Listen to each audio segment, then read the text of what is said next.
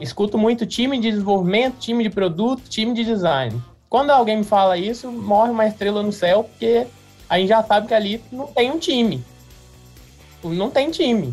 Time são, time é são pessoas com papéis diferentes, responsabilidades diferentes, olhando para o mesmo lugar e que se confiam. Bom dia, boa tarde, boa noite. Vamos começar mais um episódio dos Agilistas. Mais uma vez aqui com o Vinição. E aí, Vinição, tudo bom? E aí, pessoal, tudo bom? Vamos lá. Então, hoje nós vamos fazer um episódio muito relacionado à gestão de produtos. A gente sabe o quanto que é importante, quanto que essa disciplina é importante, o quanto que é importante para um time ágil gerar valor, né? Na verdade, todo o movimento aí do agilismo é para criar times que realmente gerem valor, né? E que, e que possam contribuir decisivamente para isso. E a gente quer entrar um pouquinho mais a fundo nisso, discutindo quais são as responsabilidades do time na gestão do produto. Se essa responsabilidade às vezes não fica concentrada demais só no PO ou só no Product Manager, como é que ela se distribui pelo time, como é que todo mundo contribui junto e como é que, ao mesmo tempo, cada um exerce a sua especialidade, mas está todo mundo ali no mesmo jogo, né? Que é o jogo de, de gerar valor, né? Eu diria que esse que é o, é o grande objetivo. Então, isso nós estamos com uma turma boa aqui, uma turma grande, e eu vou pedir para cada um se apresentar, como a gente faz usualmente aqui no, nos agilistas, começando aí pelo Paulo Chiodi. Tudo bom, Paulo? Oi, tudo bem com vocês? Meu nome é Paulo Chiodi. Acho que quem acompanha os agilistas já deve ter ouvido esse meu oi em algum dos milhares de episódios muito bons aí. Paulo Chiodi, do Project Gurus, óbvio, claro. E o, os agilistas, DTI, teve a insanidade de chamar eu para esse episódio, então É, não sei o que vai, vai sair disso, mas eu estou aqui e espero contribuir nessa discussão aí. Excelente. Esse é o mindset bom de não saber o que vai sair, porque a gente fica bem alinhado. Isso mesmo. Estamos aqui também com o Pablo Silva. Tudo bem, Pablo? Tudo ótimo, gente. Um prazer estar aqui. Primeira vez participando, não sou igual o Paulo, tão famoso, que vem, participa de todos os podcasts do Brasil aí.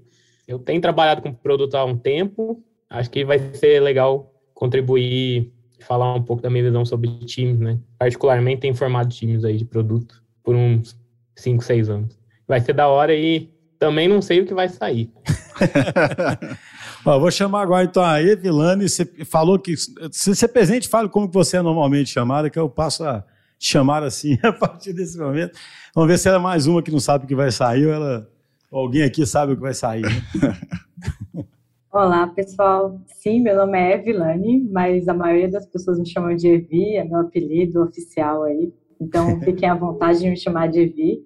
Eu sou Product Designer, desde 2018 eu atuo como Product Designer, apesar de ser formada em Direito, então eu venho de uma transição de carreira muito bacana aí, é, que agregou bastante, eu vejo assim, que agrega até hoje na, no dia a dia. Eu passei pela Vindi, passei pelo PicPay, conheci Pablo no meio do caminho e é por isso que a gente está aqui juntos e atualmente trabalho como consultora de Product Design é, em uma empresa chamada Vinta, que é uma empresa brasileira que é focada em, no mercado dos Estados Unidos. É, mas basicamente é isso. Eu venho aqui também sem saber o que vai sair. e a ideia é compartilhar mesmo as experiências e um pouco a visão de designer. Né? Excelente. Finalmente o Lucas. O Lucas é um que vai ter que falar, que alguém vai ter que falar que sabe o que vai sair, Lucas. Senão. Senão a gente vai começar a ficar preocupado aqui. É. Bom dia, boa tarde, boa noite. Realizando um sonho de falar essa chamada aqui agora no episódio, né? É, meu nome é Lucas Campreguer, sou dev aqui na DTI já fazer três anos.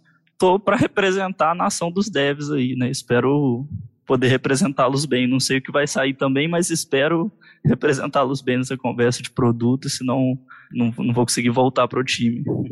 Então, pessoal, para a gente come, começar a conversa aqui, eu queria perguntar, começar perguntando para o Pablo, né, de estar acostumado a formar times há alguns anos, né? e muito nessa toada de gestão de, de produtos, né? Quais são as responsabilidades em geral relacionadas à gestão de produto, para depois a gente poder né, discutir quais são as responsabilidades de cada membro do time, né? Perguntou direto para mim. Cara, eu, eu resumo muito isso aí. Para mim, a responsabilidade do time de produto é entregar algum resultado que a empresa está esperando. Eu sempre resumo nisso, assim. Uhum. O meu ponto é, produto para mim é meio que a gente escreve lá, software, ou programa que a gente escreve, o produto que a gente escreve, é meio para atingir algo que a gente quer, e não exatamente o que o time quer, mas o que a empresa decidiu que é bom para o negócio. Né? Então, a principal responsabilidade do, produto, do time de produto é, de fato, entender qual é a sequência de valor que ele entrega para o usuário através de produto, mas pode ser, sei lá, através de um processo, pode ser através de algo que nem seja software, ao ponto de eu gerar valor e impacto na vida do usuário e o usuário, então, dar o suado do dinheirinho dele para o negócio e fazer o negócio crescer, que no final das contas esse é o objetivo para o qual uma empresa está lá, né? Ela causa impacto no mundo, mas ela espera lucro. Aí, depois a gente vai falar sobre os papéis, mas a principal responsabilidade, eu resumo bastante mesmo, porque para mim é isso, né? Isso, isso, é curioso, né? Porque isso é uma outra forma de falar para não se apaixonar pela solução, né? Mas pelo problema, né? Digamos assim, né? Porque o, quando a pessoa esquece que o produto é um meio ali, né? Para resolver algum problema, né? É, é, acho que isso é muito fácil de acontecer, né? Você realmente fica impecável. Eu acho que talvez seja a fonte dessa discussão nossa, né? É fácil cada um estar impecavelmente trabalhando com a sua disciplina, mas perdendo a visão do todo, né? Ou a visão do para que estamos realmente ali, né? estamos ali para poder gerar valor, para resolver um problema, né?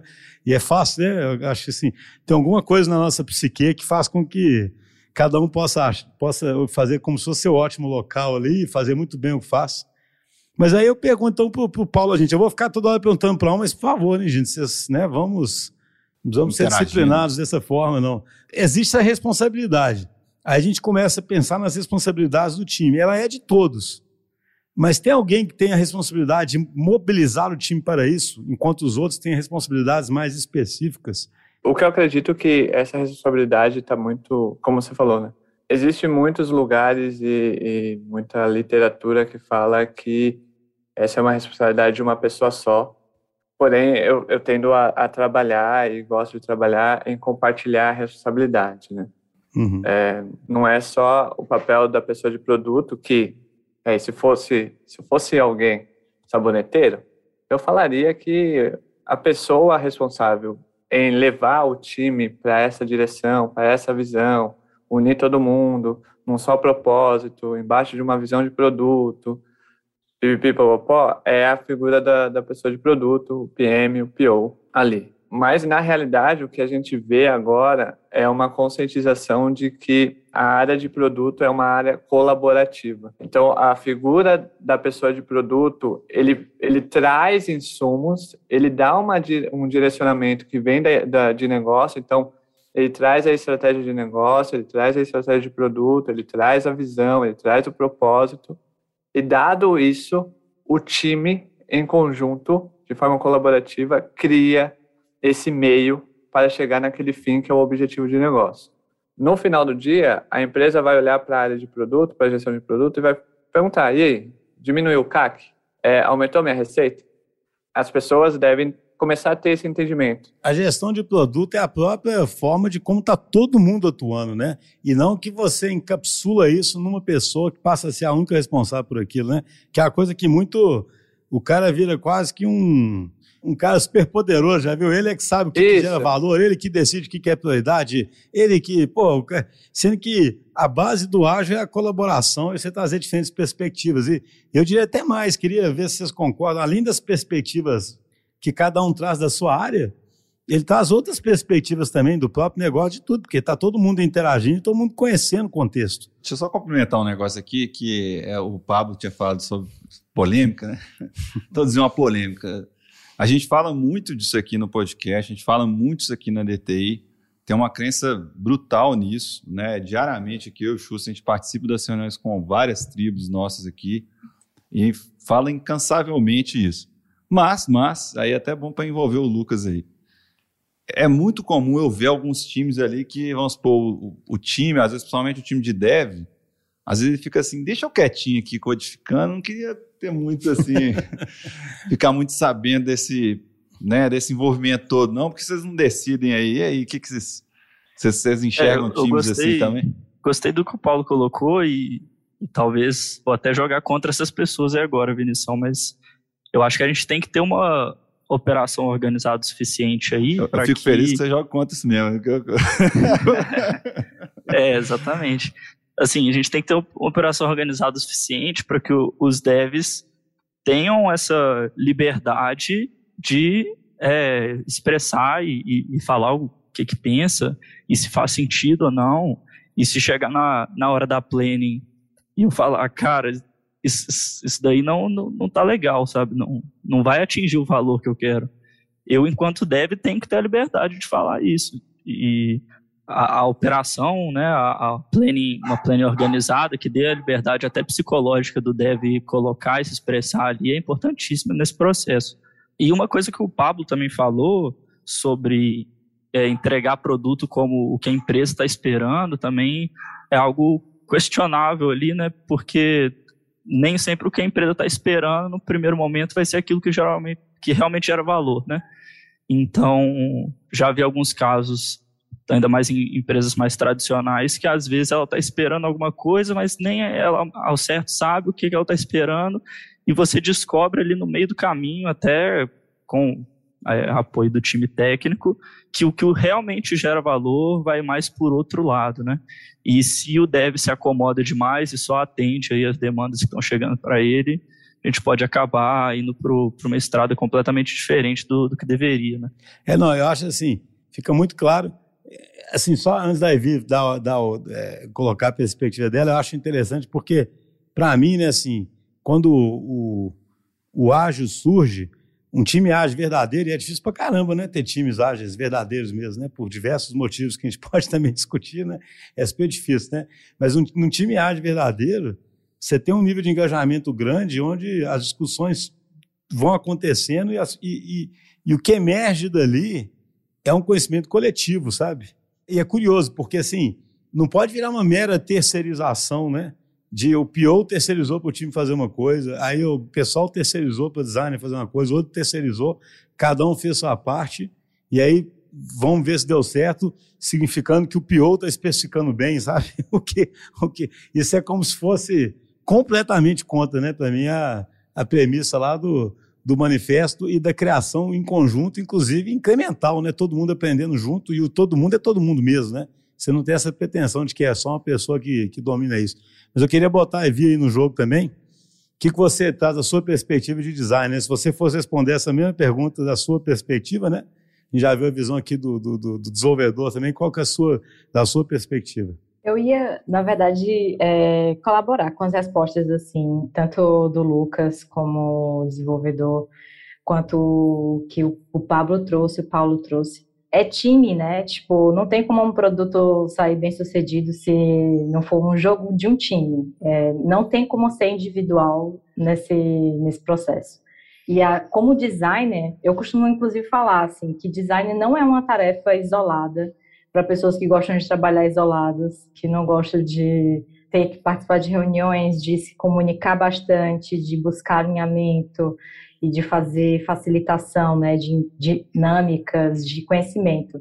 Como designer, isso é uma das coisas que eu mais tenho executado, assim, é, na prática, né. Teoricamente falando, a pessoa designer, ela tem que estar tá ser a expert ali sobre usuário, né? Sobre a pessoa que usa o produto ou o serviço. E aí, no final das contas, esse conhecimento não é possível de ser adquirido de forma isolada. Eu vou ter que entrar em contato com todas as pesquisas que já foram realizadas, ou se elas não foram realizadas, vamos realizar, e aí não é um trabalho sozinha. E, inclusive, isso que, que o Lucas pontuou, né, sobre a pessoa desenvolvedora de software chegar em uma, reunião de planning e pontuar que aquilo não faz muito sentido. Talvez a, todas essas pessoas têm que estar é, envolvidas em todas as etapas de trabalho. Eu sei que, como pessoa designer, eu vou, eu vou ser a responsável, eu vou estar à frente de algumas coisas, sou mais responsável por umas atividades do que outras, mas eu preciso compartilhar conhecimento, eu preciso envolver nesse processo todo as outras pessoas, a pessoa product manager, a pessoa desenvolvedora, para que todos juntos consigam é, ver por ângulos diferentes. E é aí que, tipo, Lucas, como desenvolvedor, consegue pontuar alguma solução que é viável, que a gente não enxergou, ou alguma coisa que, que vá atingir o, o objetivo de negócio. E o objetivo de negócio ele é partilhado, ele é total partilhado, né? Aí eu pergunto para vocês todos assim, parece ponto pacífico isso, que é um esforço colaborativo, de aprendizado contínuo, junto, em busca do resultado, mas a gente vê isso não acontecendo em várias situações, né? Por quê? Sim. Quais são os motivos aí? Por quê? Por Essa que pergunta acontece? é a pergunta de um milhão aí. Eu tenho uma teoria sobre isso, assim. Para mim, a gente vê é, desenvolvimento de software ainda como, como indústria. Então, uma vez que a gente põe o foco na entrega de software, entrega, quantidade, uhum. com throughput, é, vazão, eficiência somente, quantidade mesmo, né? Tem que uhum. passar numa queimar esteira. Ponto, e eu ainda né? Tem que queimar muito, ponta, né? Escuto muito esteira e escuto muito. A Evi estava falando de time. É, escuto muito time de desenvolvimento, time de produto, time de design. Quando alguém me fala isso, morre uma estrela no céu, porque a gente já sabe que ali não tem um time. Não, sabe que eu acho super legal o que você está falando, porque assim, parece que as pessoas não conseguem fugir desse modelo mecanicista e reducionista, né? Então, você começa a, a dividir e, e, provocar eficiência.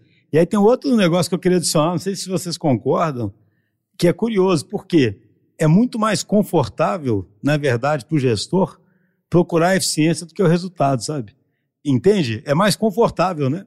Então, na hora H, é muito. Isso que eu acho que às vezes um gestor, vamos supor, quem está mais. não entende assim.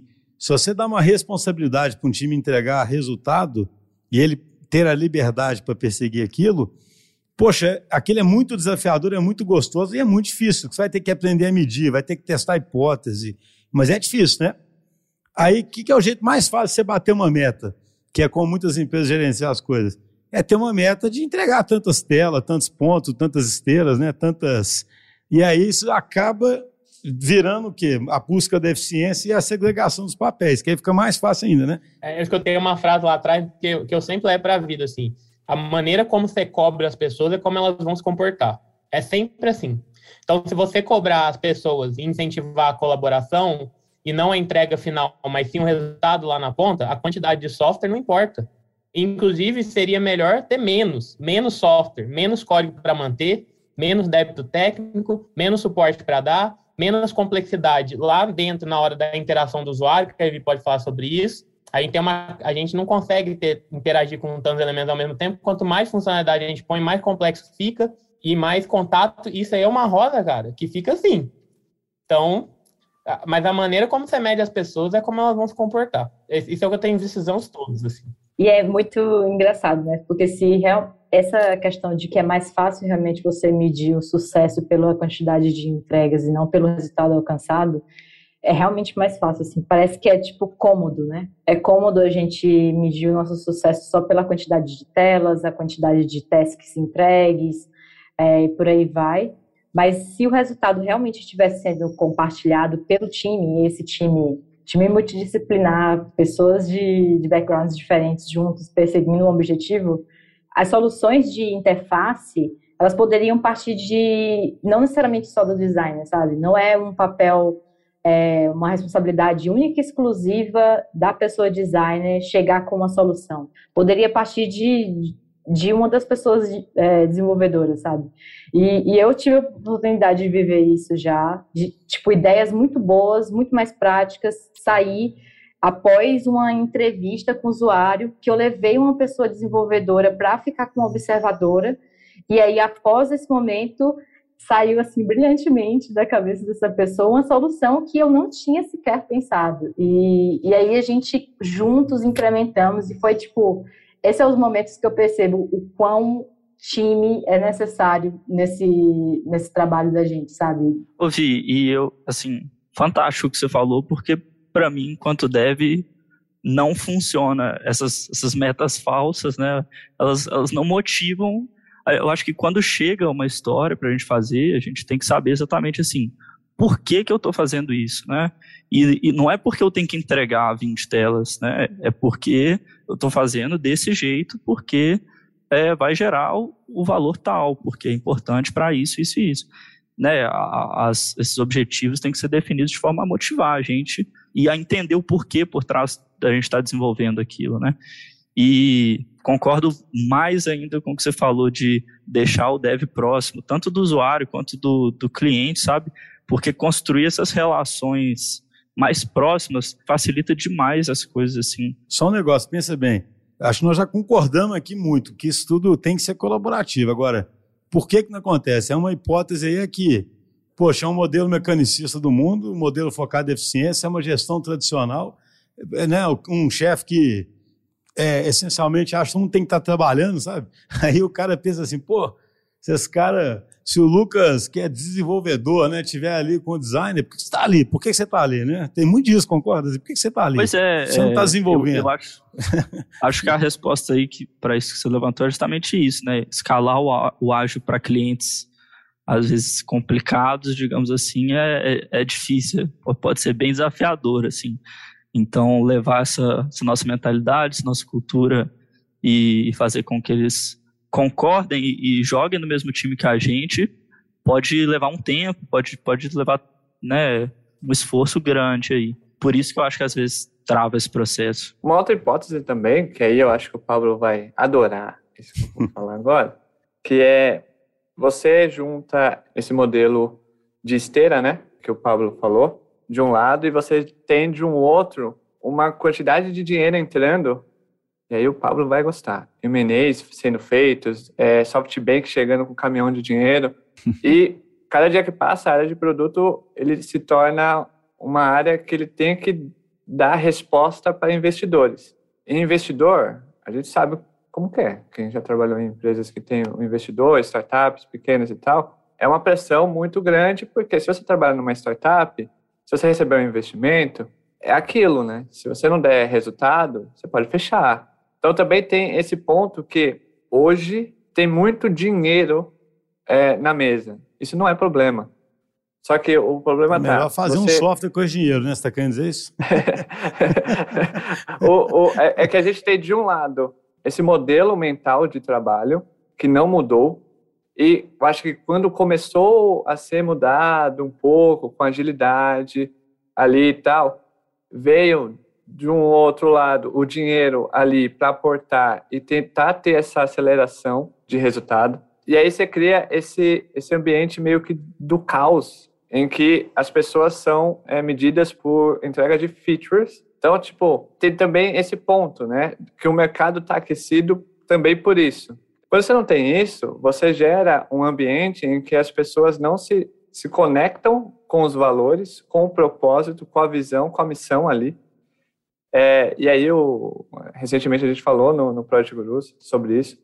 E tem gente colocando questão de, de ah, as pessoas estão saindo das empresas porque recebem propostas melhores de dinheiro.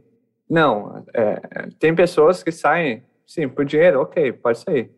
Mas não é só por dinheiro que elas saem. Elas saem porque elas não se sentem juntas ali no processo, entende?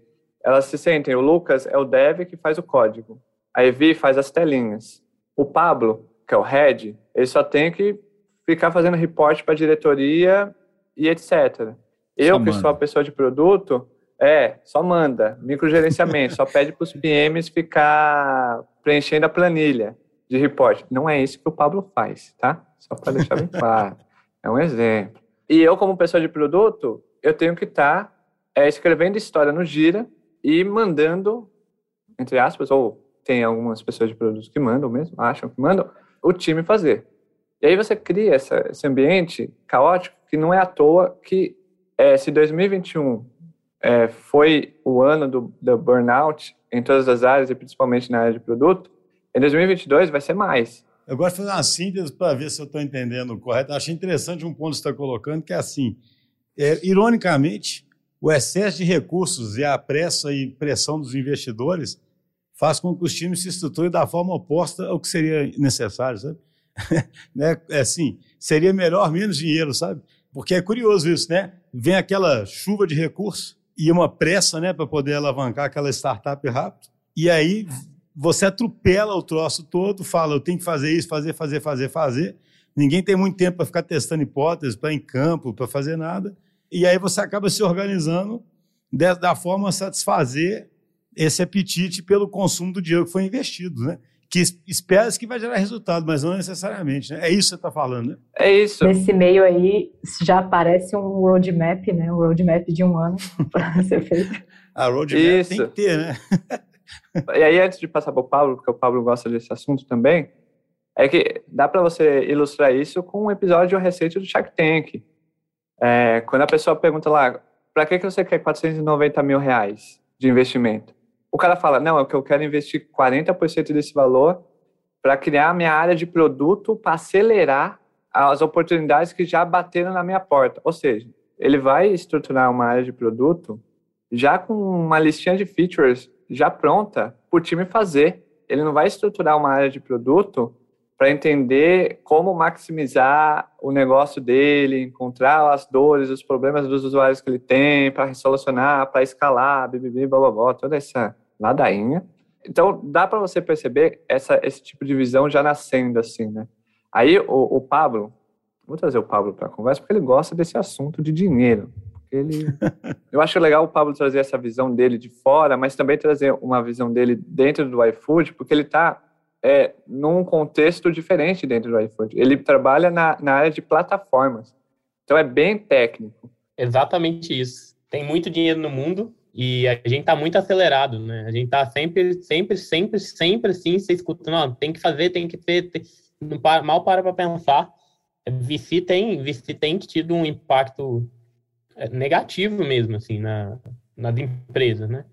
O modo de trabalho em si, eu não, não julgo como certo ou errado, mas deixa as, as pessoas dessa forma que está hoje, pulando de um lugar para outro, porque não aguenta, assim, você fica, você entra num lugar, mas você não pode fazer nada, você não tem tempo para nada, você não pode pensar, você trabalha muito mais. Tem gente que trabalha realmente muitas horas por dia por causa dessa pressa toda, e aí fica doente, né? E, e, e vai para outra, outra empresa e afim, né? Eu acho, assim, que isso é porque tá dando certo. Porque quando você olha, tá dando certo. Tem um monte de empresa fazendo saída multibilionária, fazendo IPO multibilionário.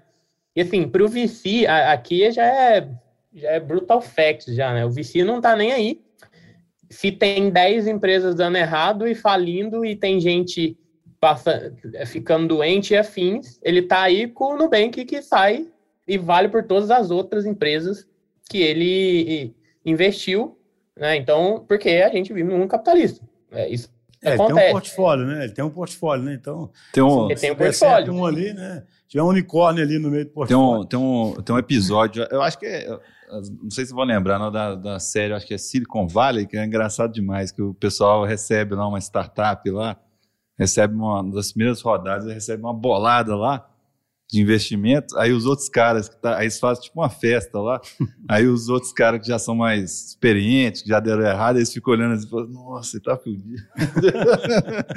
Eu devia ter recebido mesmo. pois é, acaba sendo um, um problema, né? É, mas é, é, é, como as coisas são. Eu nem chamo de disfunção nem nada, é porque tem muita liquidez no mundo e uma hora talvez isso acabe, né? Começa a dar tudo muito errado sempre uma que a gente não forma profissionais, outra que as pessoas não ficam um tempo suficiente na empresa, isso na minha visão, tá? Para às vezes passar por coisas que depois lá na frente elas vão tomar na cara, porque não fica indo de uma empresa para outra, você, você não gera solidez, né? Você pode até gerar alguma, mas não com, com não passar por não passar por jornadas mesmo, né? Etapas que talvez você passaria ficando mais tempo, né? É, então, tem um impacto todo lá na frente e já não se forma profissionais o suficiente para a gente conseguir fazer essa roda doida girar, né? Tanto que você vê a ah, vaga urgente. Vaga urgente, para mim, é um negócio. Eu nem, vaga urgente, eu tô correndo da empresa. Eu tô indo embora, assim. imagina, se a, se a vaga é urgente, imagina o jeito que tá a empresa. É, então, isso eu acho que lá na frente a conta chega. Né? Em algum momento, essa roda ela vai parar de girar porque vai implodir. Né? Sobre o que o Paulo falou de, de plataforma, assim, eu trabalho realmente num, num, produto de plataforma, mas não deixa de ser produto. A nossa visão é, é só mais um meio mais técnico. É, então, nossos usuários são internos. Os nossos usuários são os times do iFood. Né? A gente não, não trabalha para entregando software, produto na ponta para o consumidor, a gente entra, entrega para dev. Então, a gente foca muito em experiência de desenvolvimento, a gente Só que no final das contas, a gente está olhando para problemas de negócio que a gente precisa resolver através da plataforma, né? que é basicamente fazer o iFood numa estrutura de 5 mil pessoas. Como é que eu faço para que ainda haja flexibilidade suficiente para a gente não ser hiper lento na escala, né? E assim, plataforma é uma das, uma das, formas de ajudar. Mas no final das contas, seja o tipo de produto que você está, eu sempre continuo olhando como produto, como meio para algo que a gente precisa atingir, né? A diferença é que eu estou impactando o usuário interno. Você acha que também do outro lado, Pablo, da moeda, às vezes a gente pode ser também profissionais confortáveis o suficiente com a situação para continuar do jeito que está, né? Tipo assim, e não mobilizar nada que, que mude essa visão de produto e, e, e né, ele está entregando ali, para ele tá, tá, tudo certo, assim. Concordo, é porque eu acho que cada um valoriza coisas diferentes, né? Pode ter gente que realmente valorize mais tranquilidade, mais estabilidade, valorize e trabalhe 100% por dinheiro. Eu não vejo problema nenhum nisso, tá? Assim, quem sou eu para falar que tem uma coisa certa ou errada? Mas às vezes a pessoa fala, vai falar, a sociedade ainda critica, ah, mas você trabalha só por causa de dinheiro? Cara, eu aí, daí? É o que eu valorizo na minha vida. A vida é minha, eu valorizo o que eu quiser. Então tem, tem isso, né? Aí vai da cultura da empresa aceitar isso ou não. É, aí é, é mais. Eu acho interessante mesmo. que o Lucas adicionou, porque assim, Existe, a gente falou que tem uma força sistêmica, tanto de modelo de mundo, né, mecanicista, quanto de necessidade de retorno rápido dos investimentos e uma aceleração desenfreada, que faz com que os times acabem se fragmentando e trabalhando como fábrica, né? Como se fossem fábricas disfarçadas de produtos, né? De, de, de, de né? de time de produtos, né? E existe também o outro lado da moeda que a gente pode discutir aí nesse final, não sei se vocês acham, que é também profissionais que não querem e é que não é nem questão de criticar ou não criticar, igual você disse, cada um tem uma escolha, né? Mas a verdade é quando o cara quer. Tem cara, talvez, que nasceu mais para um time waterfall mesmo, sabe? Ele prefere ter uma tarefa bem definida, fazer aquilo e pronto, né? E um time ágil e um time de produto é um time onde o cara. Por exemplo, o Lucas falou: ah, eu quero saber o porquê. Mas tem cara que pode falar o contrário, eu não quero saber o porquê, não. Fala que tem que fazer que eu faço, né? É, e são muitos profissionais, né? Assim, né? É, não concorda? Tem muito cara, eu não quero saber por que não, tem que fazer. E aí ele fica muito mais preocupado em fazer eficiente, talvez com purismo técnico, aquilo ali, do que propriamente ter o prazer no final de ver a geração de valor e um propósito sendo atingido, né? Eu ia colocar que acho que não só na, na área de desenvolvimento, mas são muitos profissionais para muitos devs hoje sendo, sendo formados, muitas vagas de dev aí. Então, difícil você ter um time completamente motivado, engajado nessa missão de, de entregar valor e de, e de ser ágil e de perguntar se faz sentido o que eu estou fazendo, né? Graças a Deus aí tô, tô na DTI, só, só profissional fera do meu lado, mas às vezes é raridade, né? Você conseguir formar um time engajado o suficiente. Oi, Vi sobre o olhar de, de, de UX, dos criativos, também tem, tem esse rolê aí de não querer. Não tem, né? Porque o X é chato pra caramba, né? Não, é, eu, eu só para é explicar, pois isso é um Essa podcast, mas assim, na hora que a pessoa fala do lado dos criativos, do lado de UX, na mesma hora eu tive que balançar a cabeça em negativa. Não? Porque, ah, é porque o X, é, as pessoas associam logo né, design com criatividade, com arte, com coisas visuais. E não é bem assim, né? A criatividade, na verdade, é um dom humano, é, pode ser de qualquer pessoa, em qualquer profissão. E a gente está buscando mais resolver problema mesmo, assim. É... Paulo, hein? Hum. a gente está mais querendo resolver o problema, ver o lado funcional das coisas, se está funcionando, se não está funcionando. E aí a estética criativa, a arte, ela vem, mas não é o essencial ali, o, o centro Pô, não, mas, olha, mas assim, já que o negócio quer gerar polêmica, eu acho que em todos os papéis tem as pessoas que têm o viés mais técnico dentro do papel ou o viés mais de geração de valor, sabe? Tem gente é. que é mais perfil, apaixonada né? com a técnica seja Isso qual é. for. E tem gente que é mais pragmática e mais apaixonada com a geração de valor e com a mudança que está causando, entendeu? Eu já é, vi eu que... designers que ficam muito mais querendo aplicar uma determinada técnica do que tudo, entendeu? Né? POs também, que sabe? E, e Produto também, né? É, e não alguém que fica mais pragmático como um time procurando valor mesmo, sabe? É igual o Pablo falou é. lá no início, tem gente que é apaixonado pelo meio, assim, né? Assim, está falando o contrário, né? Mas existe a... É, eu acho assim, é, para adicionar um pouco no que foi falado é, por último aqui sobre existir pessoas que elas estão ali mais querendo só fazer as tasks, entregar e ganhar o seu dinheiro, não está querendo saber especificamente se atinge o resultado, se resolve um problema, se entrega um valor. Eu acho que essas pessoas elas vão ter espaço no mundo, assim como as pessoas que estão buscando o contrário, elas também vão encontrar é, empresas que estão com esse novo olhar. Então, a questão é você conseguir alinhar os seus objetivos de vida, é, objetivos pessoais mesmo, com o seu trabalho e não tipo achar que essas coisas vão estar sempre separadas, né? E aí é, eu já lidei com, com pessoas, por exemplo, é, citando novamente o exemplo da, de levar pessoas desenvolvedoras para é, observar usabilidade, observar testes de usabilidade, por aí vai. Eu já lidei com pessoas que não tinham nenhum interesse em participar. E está tudo bem, porque não faz parte mesmo da descrição do trabalho dessa pessoa, do job description, né? Tipo, você não é uma pessoa obrigada a participar disso, mas é um espaço aberto. Então, a gente, é, cada pessoa, tipo, seja a pessoa PM que está ali lidando diretamente com, com o negócio, é, não se isolar nesse mundo e não achar que a parceira, a pessoa product designer não tem interesse nisso. Você pode construir esses espaços abertos e convidar as outras pessoas dentro do time para poder participar de algumas coisas, para ouvir, entender um pouco mais. E aí, quem tiver interesse em aprofundar nisso, ela vai optar por estar ali. Quem não, simplesmente vai focar no que tem que ser feito ali no seu 80%. Sabe aquela coisa do as responsabilidades, 80% são essas, 20% são essas outras. Tipo, você deixa ali uma porcentagem pequena de espaço que a pessoa consiga navegar ali nas outras é, possibilidades dentro de um time de produto. E eu acho que é aí que a gente encontra quem tem interesse, quem tem disponibilidade de, de olhar por outros ângulos, e é aí que um time começa a criar essa cultura de colaboração, é abrindo esses espaços. Nem sempre eles vão estar prontos, mas a gente precisa começar a construir num simples convite, sabe? E aí quem tiver interesse participa. Eu acho que é essa mais ou menos a minha visão sobre como um time de produto deveria funcionar perseguindo esse objetivo, né? Ou seja, Bom. a Evi resumiu o episódio em que, cinco minutos? A gente está aqui há uma hora falando. Mas veja que tem uma premissa aí que o time tem que ter espaço para isso, né?